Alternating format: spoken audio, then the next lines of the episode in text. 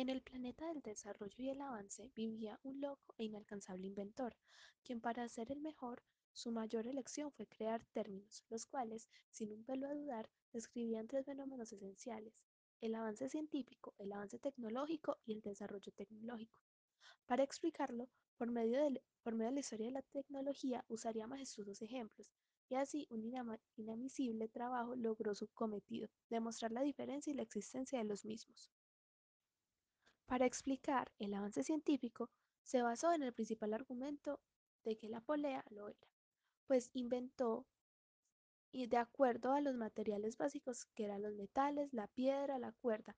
Para hablar con sinceridad, fue en el que ese inventor indagó menos.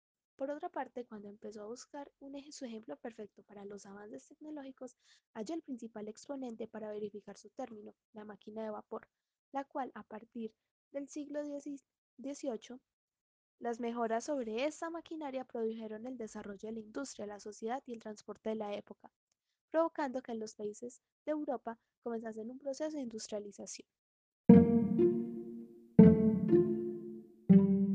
Finalmente pudo realizar la exposición de su último concepto, desarrollo tecnológico, postulado el ejemplo tal vez más moderno, los teléfonos inteligentes, puesto que los teléfonos móviles existían antes del siglo XXI.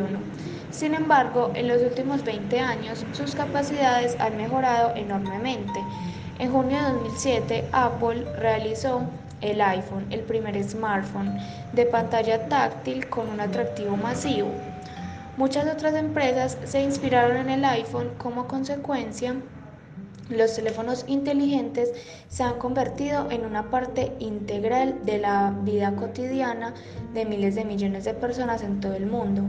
Hoy en día tomamos fotos, navegamos, pedimos comida, jugamos juegos, enviamos mensajes a nuestros amigos, escuchamos música, etc.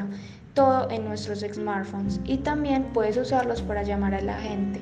Para suerte de este ingenioso hombre fue posible que ahora todos podamos saber aún más sobre este tecnomundo que nos mueve.